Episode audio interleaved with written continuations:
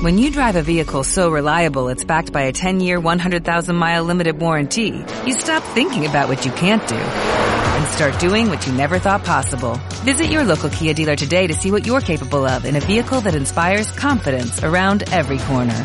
Kia, movement that inspires. Call 800-3334-KIA for details. Always drive safely. Limited inventory available. Warranties include 10-year 100,000-mile powertrain and 5-year 60,000-mile basic. Warranties are limited. See retailer for details.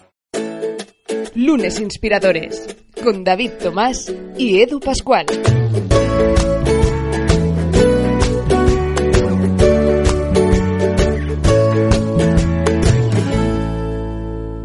Bienvenidos a Lunes Inspiradores en un nuevo programa. Ya sabéis que generalmente todos los invitados que nos acompañan no, solo nos explican historias extraordinarias de sus trayectorias vitales, también de sus trayectorias profesionales y con todo ellos aprendemos pues a hacer que cada día y sobre todo que cada lunes sea más inspirador. David Tomás, ¿qué tal? Bienvenido. Pues muy bien, oye, como siempre muy contento de estar aquí contigo y con nuestro invitado, en este caso Francesc Grau, un experto en marketing digital, un experto en redes y además emprendedor, ¿no? que hace poquito más de un año ha lanzado un, nuevo proyecto que seguro nos va a contar las bondades. Tenemos a alguien eh, muy entendido en su materia, una persona de la que queremos aprender y mucho, por eso también le hemos robado uh, pues unos minutos de, de, su tiempo. Todos los invitados que vienen realmente vais todos, que es algo tremendo, ¿eh? realmente acabáis viniendo eh, por, porque, porque, porque es que nos hacéis un gran favor, cosa que os agradecemos y mucho, ¿eh? que robaros estos 30 minutillos que tenemos aquí de conversación para, para que nos acompañéis aquí en Lunes Inspiradores.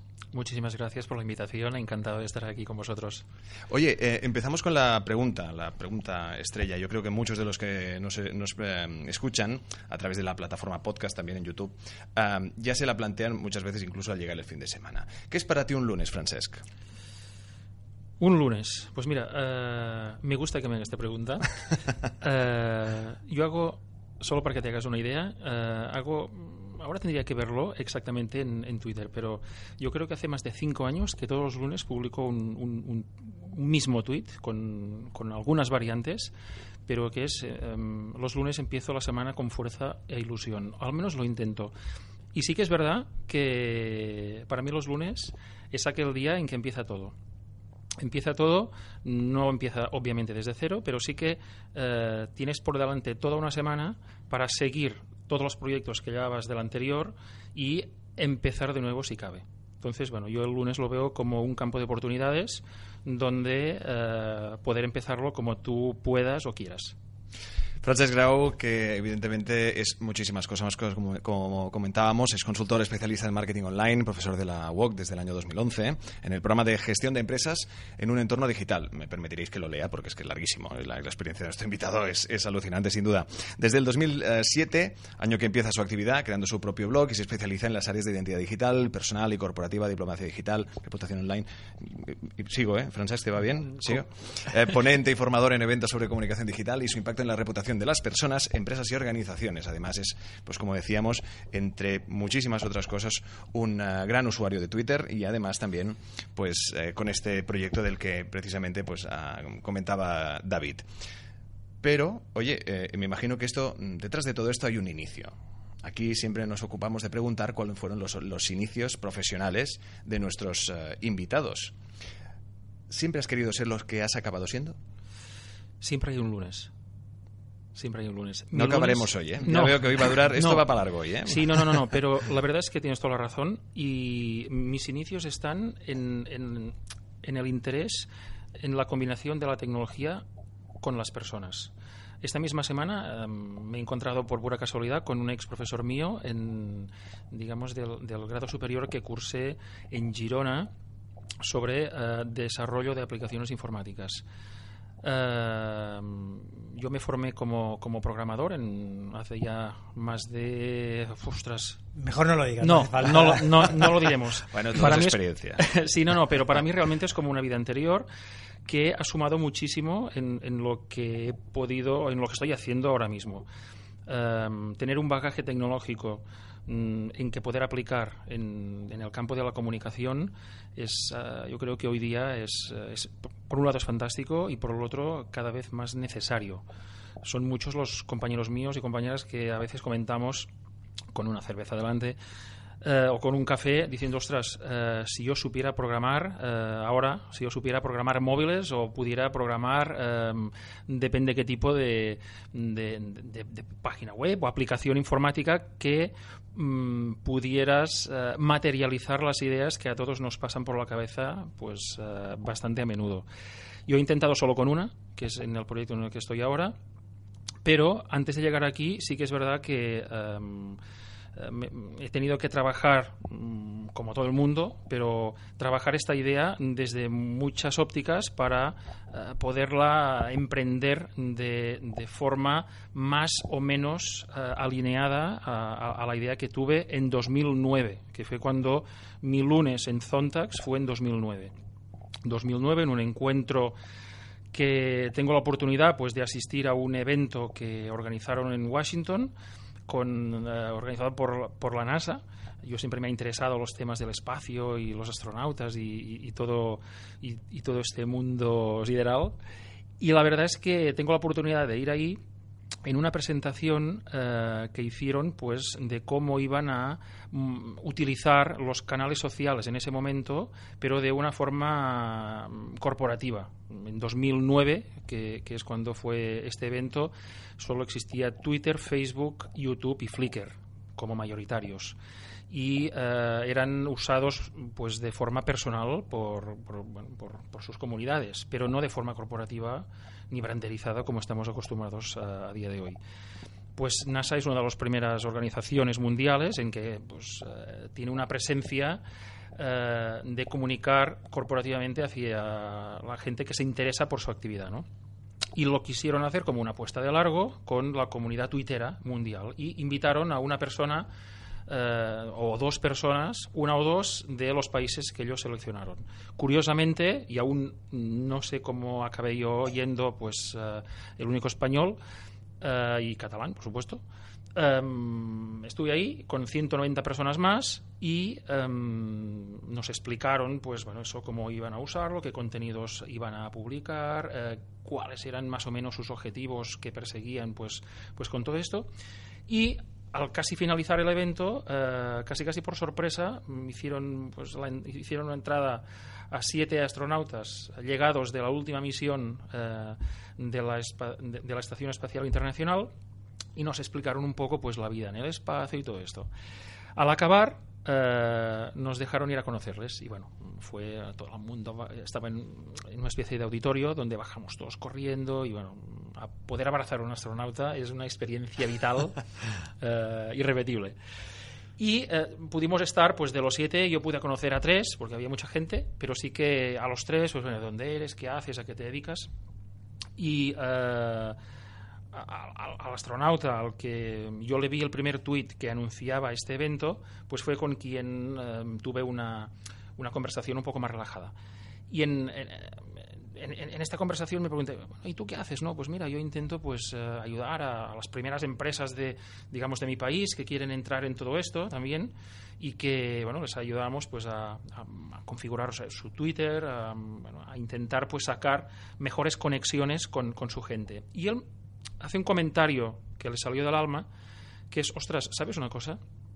Me siento más escuchado cuando estoy en la, espacial- en la Estación Espacial Internacional que cuando estoy en la oficina. Y, ostras, justo al, acabar de decirme esto, me quedé un poco como parado, porque dices, hostia, ¿qué me está diciendo este hombre?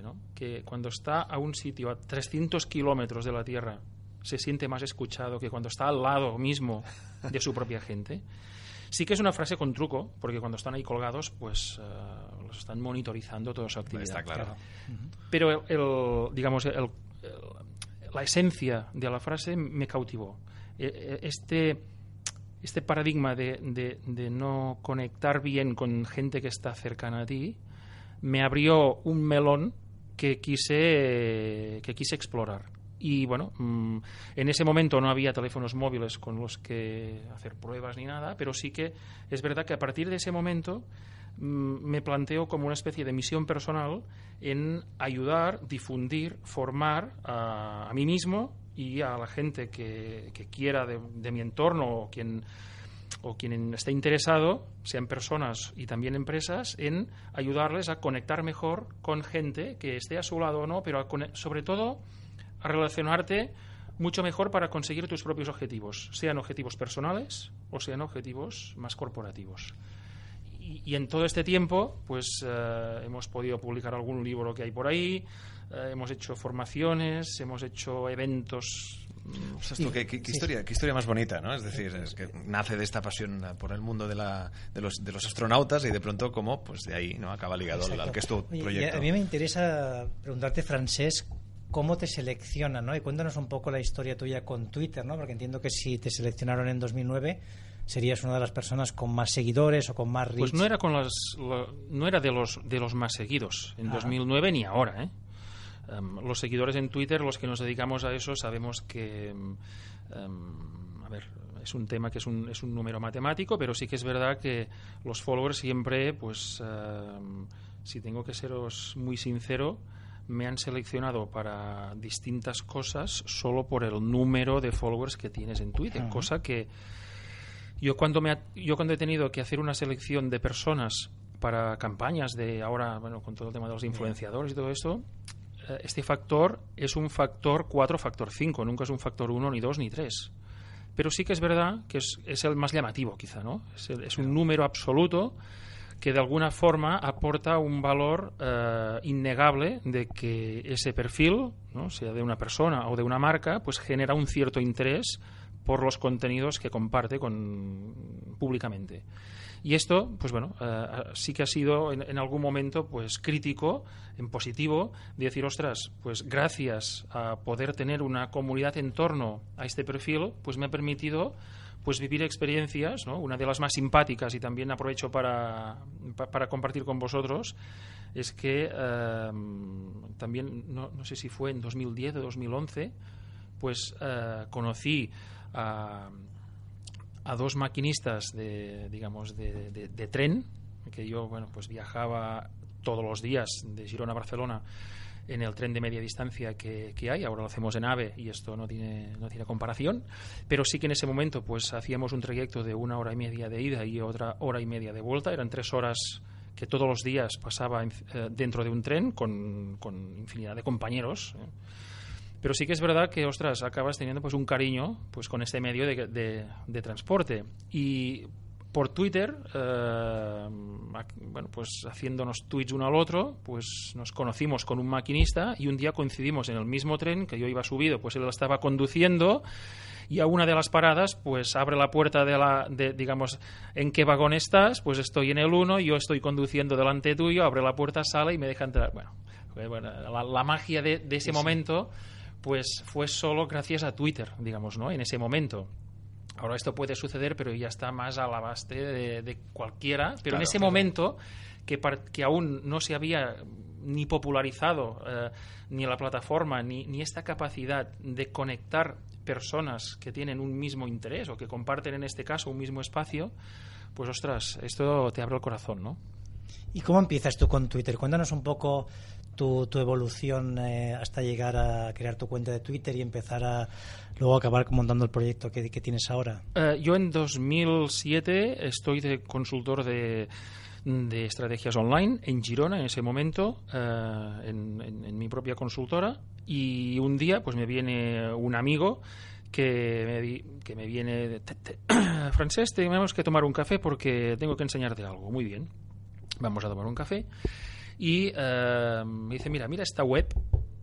Esto es curioso visto ahora. Me dice, mira esta web que puedes publicar como post gratis y eh, esto lo está, eh, todo lo que publicas aquí pues lo verá todo el mundo. Esto luego hemos visto de que realmente no era todo el mundo, sino que era la gente que se conectaba a esa web o la gente que seguía tus actualizaciones. Pero el impacto real, además, o sea, no es una mentira de que eh, cualquier persona del mundo con acceso a Internet pues puede acceder a esa web y consultar eh, tus contenidos pues es un mensaje muy potente el, poder hacer esto. Y fue así, o sea, en el, en el Carrer Nou de Girona, una calle comercial como cualquier otro como cualquier otra ciudad, eh, me conecto a Twitter, veo que es sumamente interesante y eh, publicó mi primer tweet en el café con, con mi amigo.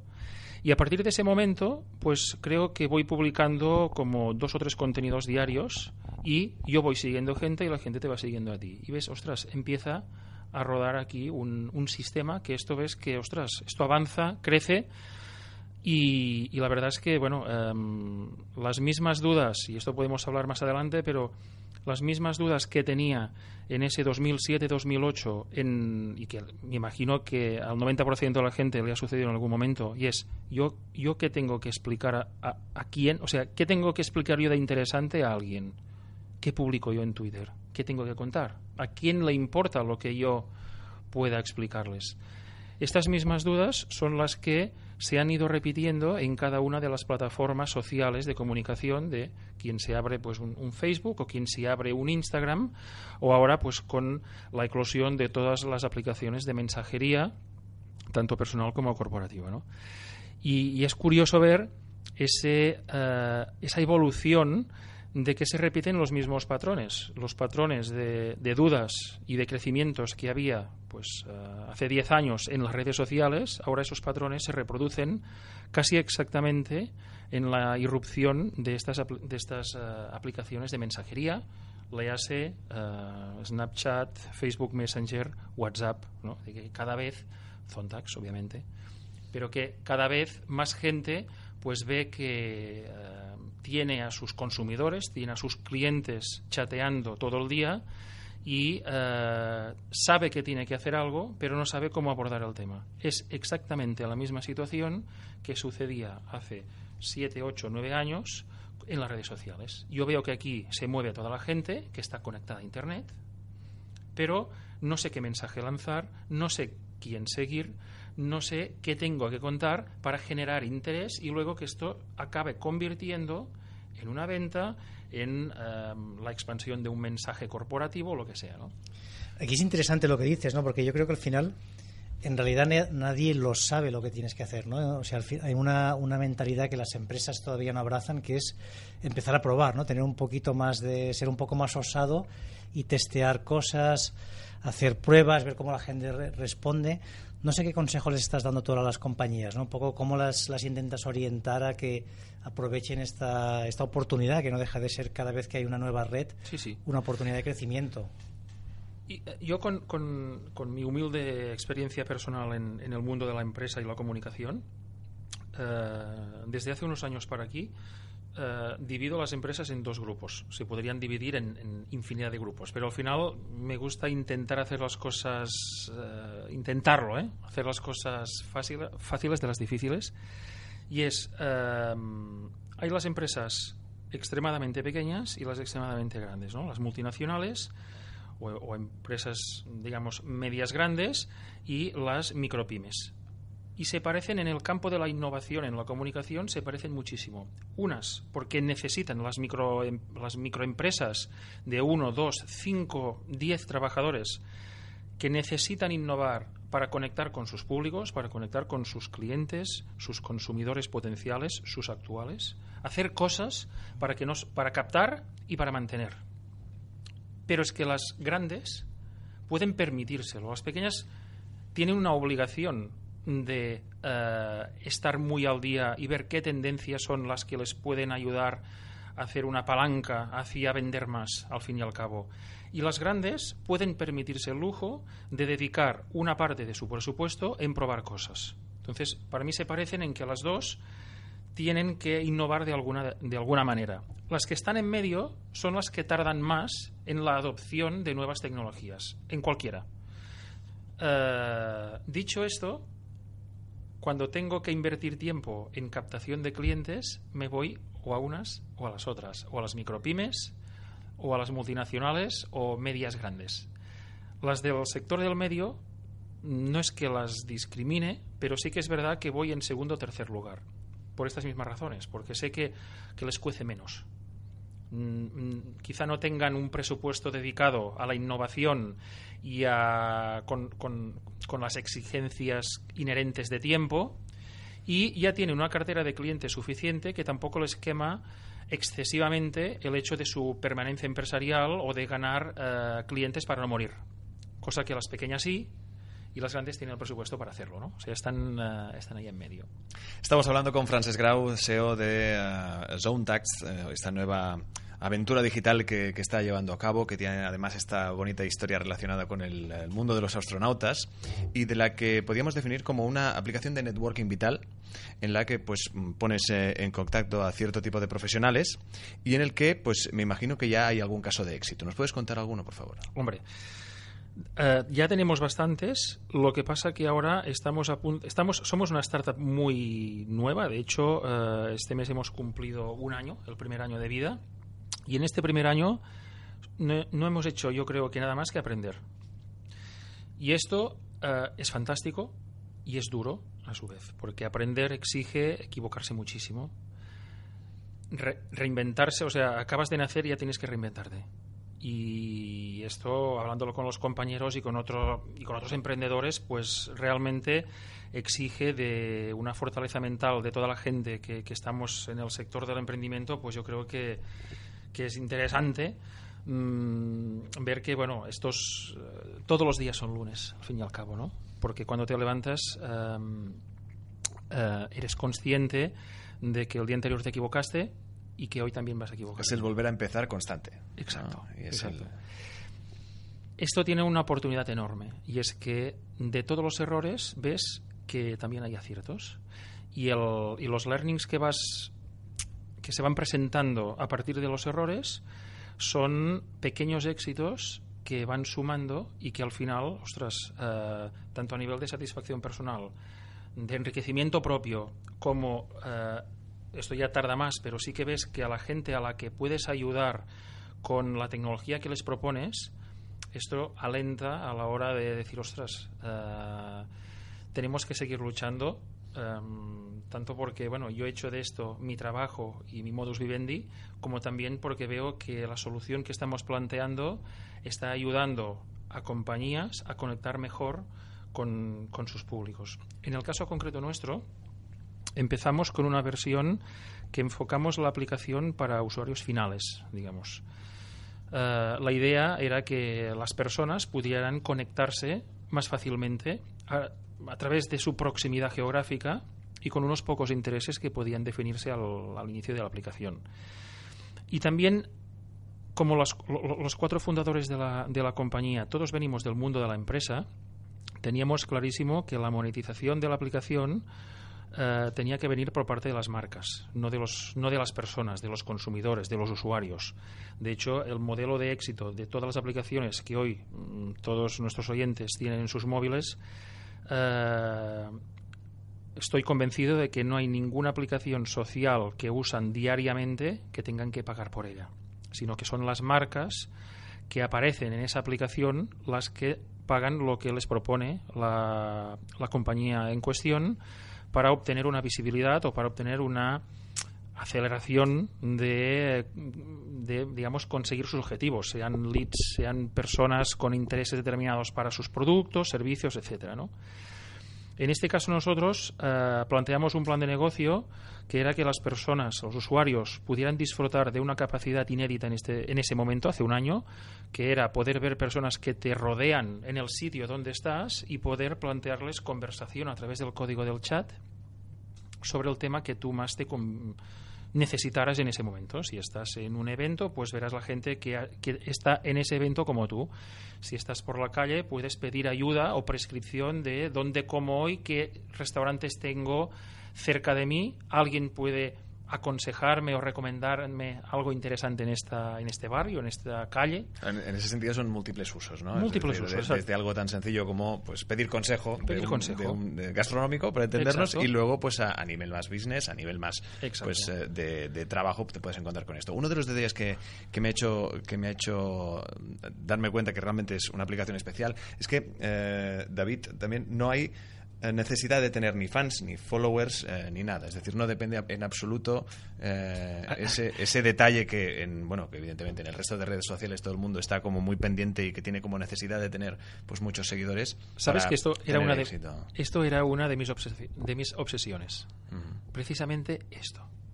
Y antes hemos hablado de los followers. Pues una de mis obsesiones de hace años era, mm, bueno, eso que, tienes en, tu interior, una vocecita que, me decía, si algún día tengo la oportunidad de crear algo digital relacionado con, la comunicación y, todo esto, voy a intentar que no tengas que construirte una comunidad de cero, ¿no? que es lo que eh, bueno, toda mi vida profesional he tenido que hacer para las marcas con las que he trabajado, que es que todas al, fin, al final, al final, al final, acaban pagando pues para tener una mayor comunidad en, en, sus perfiles en torno a su marca, eh, fundamentado en tener mayor audiencia a la que poder comunicarle su mensaje comercial y bueno, tener oportunidades a la hora de, de vender sus productos y servicios. Cuando, junto con, mis socios, propusimos la, idea de Zontax, esto estaba encima de la mesa y intentamos pensar con, una solución en la que no tuvieras que tener la sensación de decir, ostras, ahora voy a registrarme a este sitio social y voy a tener que empezar a seguir gente de cero. ¿Qué gente? O sea, las mismas dudas de siempre. Eso echa para atrás para según qué empresas, ¿no? Que a lo mejor pues tienen un, modo modus operandi pues anticuado y el hecho de adaptarse a todo ello le da pereza. Totalmente, y sobre todo en el momento digital en el que, siendo conscientes del, momento digital en el que vivimos, y es que ya han pasado 10 años desde, desde los inicios de las redes sociales, ya empezamos a cansarnos de buscar nuevos followers. Otra cosa es que en los sitios donde estés, pues eh, sigas creciendo con tu actividad diaria que ya llevas años, pues eh, con un rodaje y con un histórico, y ahí pues sigues perdiendo seguidores y ganando otros. Y pues mm, si habláis con, con, gente del sector, pues todos os dirán que hacer followers, hacer followers, fans, contactos, lo que sea, ¿eh? crecer en comunidad es cada día más difícil. Igual que es más igual que es más difícil mantenerlos. O sea, para crecer, paso uno, mantener los que tienes. Paso dos, buscar de nuevos. Claro, es que estamos hablando de información e información las 24 horas del día y sin parar, que te viene de todos los lados, ¿no? Al final Exacto. se te puede ir como puede llegar. Exacto. Yo, Francis, de lo que comentabas, ¿no? Cuéntanos un poquito, sois cuatro fundadores del proyecto, ¿Cómo ha sido la historia? ¿Os conocíais ya? ¿Habíais trabajado juntos? Que esto suele ser un, indicador de éxito, ¿no? En muchos casos, si los emprendedores han trabajado juntos, hay muchas más probabilidades de que funcione. Y también si habéis tenido que buscar fondos, habéis tenido que, conseguir inversores que os apoyen para desarrollar el producto, habéis apostado por vuestros propios ahorros. ¿Cómo ha sido todo el proceso? Mira, de los cuatro fundadores que somos, eh, en mi caso los conocí a los cuatro desde hace algunos años y habíamos trabajado en, distintos proyectos. Con uno de ellos, por ejemplo, eh, él había sido mi supervisor en una experiencia laboral anterior. Y bueno, él también luego pues salió de, ese sitio y nos encontramos, bueno, no perdimos la relación, ya, ya cuando yo, yo le reportaba mi trabajo, pues ya teníamos una excelente relación y luego cuando mm, dejamos de trabajar juntos, pues la mantuvimos hasta el día en que bueno, salió el tema de decir, ostras, estás con esto, pues eh, yo me veo contigo, bueno, lo que sea, ¿no? Y ya nos conocíamos las bondades y las, y, las no bondades, ¿no? Ya, ya conoces a la, a la persona. Con los otros dos eh, es curioso porque habíamos colaborado en otro proyecto anterior, pero acabó en fracaso.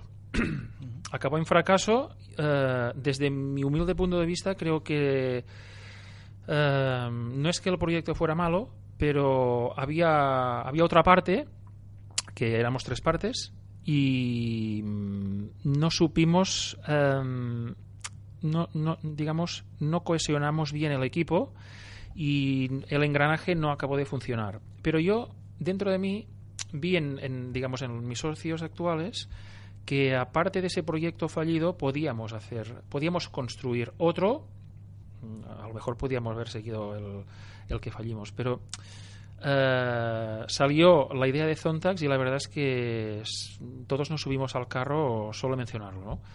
por la novedad, por, por la frescura que, que, proponía.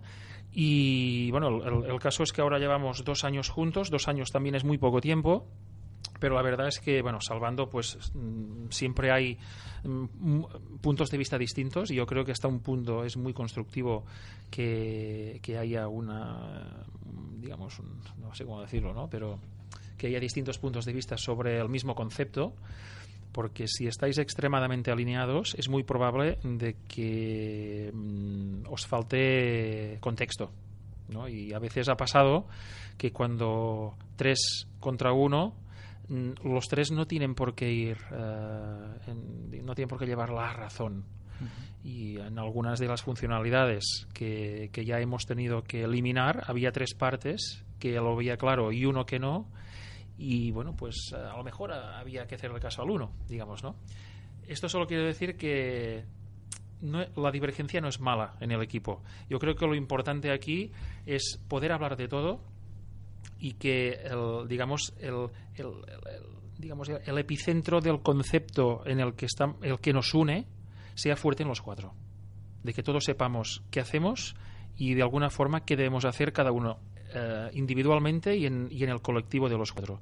Y esto creo que no, no tenemos demasiado problema aquí y la verdad es que mm, estoy muy contento de, de- cómo de cómo hemos conformado el equipo del otro tema que me hablabas Sí, era la, la parte de inversores. de la parte de inversores. Nosotros empezamos con recursos propios y eh, inmediatamente después de, de haber pues hecho los primeros pasos eh, de desarrollo, intentamos buscar lo que los americanos le llaman el Family Friends and Fools, que es la primera ronda interna, digamos que no le llaman ni, ni ronda de, de financiación, pero sí que es tu entorno inmediato de amistades, de familiares y de locos, eh, con todo el respeto a, a los locos por invertir en proyectos mm, más o menos eh, conocidos.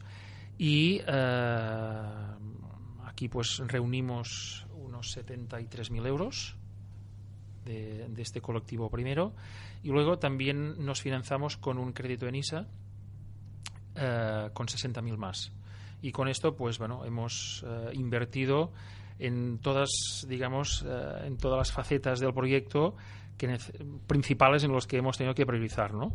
que han sido pues básicamente desarrollo eh, algo de comunicación y marketing para, para hacer saltar la chispa y que la gente pues conociera un poco la aplicación y em, y la parte de comercialización que es eh, buscar la alineación eh, más digamos más más exacta a las necesidades reales del mercado ¿no? que aquí sí que eh, yo es la primera vez que, que emprendo un proyecto de este tipo y sí que ya mm, lo que te contaba antes de que todos los días se aprende si hay algo que he aprendido es que tu intuición eh, no es acertada al 100%.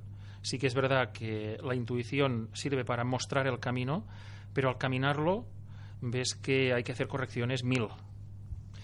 Para hacer estas correcciones no hay nada mejor que el mercado real, porque en, en el laboratorio todo funciona y todo es bueno y todo va bien. Y justo al momento de saltar al mercado real, pues es donde realmente está la, digamos, el, el aprendizaje real. Paciencia ante todo, ¿no? Evidentemente, horas y horas de, trabajo. Con esta mm, aplicación, yo creo que muchas de las personas que nos están escuchando ya la estarán buscando, ya estarán un poco investigando exactamente de qué trata ZoneTax, esta aplicación de networking vital.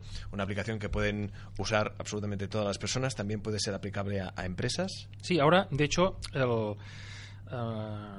una de estas alineaciones al mercado es precisamente esto, que es eh, le hemos sacado punta a todo el lado corporativo, unido a que el momento actual de las compañías, de las marcas, de las empresas, es que tienen una, una necesidad de eh, seguir conectando con sus públicos, pero todos nos hemos dado cuenta, las marcas también, de que las redes sociales ya no es aquel sitio donde se conversa sobre todos los temas, digamos, sobre productos, sobre tus servicios, sobre la atención al cliente, sino que las redes sociales se han convertido en un 90 y largos por ciento en un aparador corporativo donde la marca eh, explica su mensaje, muestra sus productos, sus servicios y eh, tiene un primer contacto con, con sus consumidores actuales y potenciales.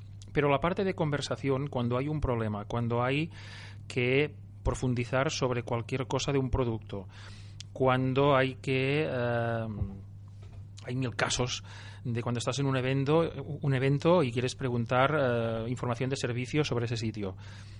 Eh, la red social no llega aquí y lo que el usuario necesita y cada vez exige más es el código del chat, es, es poderlo hacer por chat. Yo quiero chatearlo en vez de enviar mm, mensajes directos o llamar a un 902 o enviar un email. Quiero poder comunicarme contigo, marca, a través del chat. Y esto es lo que eh, Zontax ahora estamos explorando. Eh, básicamente, eh, una de las últimas experiencias más, más notorias que hemos, que, hemos tenido es que el propio presidente de la Generalitat ha usado nuestra plataforma pues para comunicarse con los ciudadanos en un momento histórico para, para Cataluña es ahora. Y en, el mes de agosto eh, tuvimos dos chats mm, entre, el, entre Carlos Puigdemont como presidente de la Generalitat y toda la gente que tenía dudas o quería proponerle ideas sobre cómo pues avanzar en, en todo este eh, proyecto que hay, encima, que, que, hay ahora encima de la mesa de este país. ¿no? Y fue a través de, de Zontax, aparte de sus propias redes habituales de mm, redes sociales y, puntos de contacto. Y la verdad es que fue, pues estuvo muy bien ver que realmente eh, la gente se siente muchísimo más cómoda poder hablarle a alguien a través de este código que es el chat, este código de comunicación, que yo me atrevería a decir que es ahora mismo es el código que tiene más franjas de edad. Una, una sobrina pues tendrá unos 13, 14 años y chatea igual de bien que mi madre que está a punto de cumplir sus 70. Una escribirá pues mucho más rápido, estará metida en más grupos, pero es que ni a una ni a la otra eh, no he tenido que explicarles, ni nadie ha tenido que explicarles de su entorno cómo funciona una aplicación de chat y están más dentro de, de, su Snapchat o de su WhatsApp o de su Facebook Messenger que no de, de su Instagram, que casi, pero no lo supera en tiempo digital. Pasa más tiempo en sus chats que colgando o respondiendo mensajes de, de Instagram, la joven, por supuesto. Eso es verdad porque hay, hay, muchas plataformas, es decir, eh, todas ellas pues eh, con este trasfondo de red social, sea pues a nivel profesional, como podría ser uh, LinkedIn, o a nivel pues más de ocio, como pueden ser Facebook, etcétera, ¿no? Um, tienen la forma también de esta mensajería instantánea interna, que a, lo mejor, a la larga, esto no sé si es algo que os, hayáis planteado, pero a lo mejor eh, todo este sistema, todo este programa de ZoneTax, con el que pues lleváis a cabo esta inmediatez en la comunicación entre personas en una misma área, se podría incluso pues acabar pues o, vendiendo o aplicando en aplicaciones que quieren, que quieren precisamente perfeccionar toda esta comunicación rápida. Sí, de hecho, no hace más de, de un mes que hemos hecho el, hemos sacado el producto de marca blanca para compañías que quieran mejorar sus comunicaciones internas, internas entendido como eh, conectar mejor sus públicos internos, sus consumidores, sus trabajadores, sus colaboradores, sus clientes y les digamos les facilitamos eh, la plataforma de Zontax para que eh, creen sus propios grupos de chat por departamentos, por proyectos, Um, ellos pueden crear sus propios chats con sus permisos, con un pequeño gestor documental donde compartir sus documentos. Mm, la realidad comunicativa de hoy en las empresas y en las organizaciones uh, es muy distinta a la que había cinco años tan solo. Ya no, ya no hablo de diez o, o quince, sino solo hablo de, cinco. Y ahora, uh, a nivel personal, todos preferimos que nos lleguen los mensajes por chat que no recibir un email, poderlo leer pues uh, en ratos de digamos de descanso o, por la, o primero de la mañana o a fin del día, sino que a lo largo de ese día nos podamos recibir informaciones a tiempo real de nuestros compañeros, de mm, nuestro grupo de trabajo y, no, y poderlo hacer en un entorno corporativo, en un entorno seguro, en un entorno en el que mm, no se mezclen pues uh, no se mezclen cosas, que esto cada vez también uh, es una de las preocupaciones de las empresas, de que en sus uh, en las primeras empresas que usan, por ejemplo, el principal, el principal actor de chat en España, que es WhatsApp, pues bueno, hay muchas empresas que lo usan también a nivel corporativo, pero en los móviles personales y no tiene unas soluciones corporativas para atender a estas necesidades de chat. Aquí es donde Zontax creo que puede aportar esta, esta capa de separar lo que es trabajo de lo que es personal, que muchas personas agradecen, al fin y al cabo. De decir, ostras, sé que es difícil llevar un móvil en el bolsillo porque siempre estoy conectado, pero si encima la aplicación donde hablo con mis amigos y con mi familia también tengo a mis compañeros de trabajo, eh, echa un poco para atrás. Extraordinario uso de esta aplicación del que, bueno, yo sinceramente eh, estaremos todos pendientes, la acabaremos usando como no, la acabarán usando muchísimos usuarios que ya la están usando como no. Eh, conclusiones, David, como siempre, para terminar. Bueno, yo, creo que varias, ¿no? Hablando de la aplicación en sí, el, enfoque que estáis dando para las empresas es muy útil. Yo tengo mis dudas en esta parte de separar la vida personal y profesional, porque cada vez es verdad que, que las personas se diluye más, ¿no? Y de momento por desgracia prima la, parte digamos de un poco que la, la, empresa acaba pasando más más presión a, su empleado, a su equipo, ¿no? pero que cada vez espero que las empresas sepan flexibilizar y que esa parte se diluya. Yo sí destacaría de todo lo que contabas, pues la parte de aprender, ¿no? Yo creo que es muy interesante este proceso que habéis hecho en este poco más de un año de cómo estáis evolucionando la, aplicación y, bueno, un poco la recomendación de que cada día es un lunes, ¿no? Prácticamente, yo creo que si vivimos todos la vida así, como si fuera pues lanzando un proyecto, seguramente la, la disfrutaríamos más. Francesc Grau, eh, CEO de, Conde Zone Contacts, eh, gracias por venir, gracias eh, por cedernos estos minutos para charlar. te esperamos para que nos sigas contando en la próxima aventura, en la próxima temporada, exactamente pues cómo está evolucionando la, la, aplicación en la que te deseamos obviamente muchísima suerte. Muchísimas gracias por la invitación.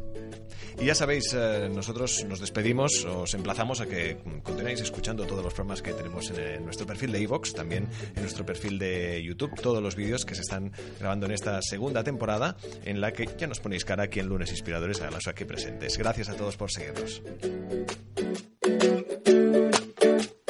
Suscríbete a nuestro canal de YouTube, a nuestra cuenta de iVoox y síguenos en Twitter, arroba lunesinspirador.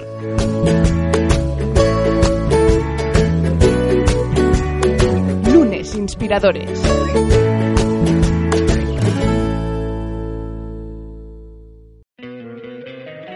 Encantaría tener 100 dólares extra en tu bolsillo? Haz que un experto bilingüe de TurboTax declare tus impuestos para el 31 de marzo y obtén 100 dólares de vuelta al instante.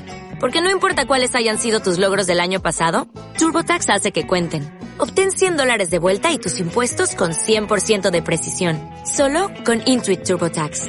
Debes declarar para el 31 de marzo. Crédito solo aplicable al costo de la presentación federal con TurboTax Full Service. Oferta sujeta a cambios o cancelación en cualquier momento.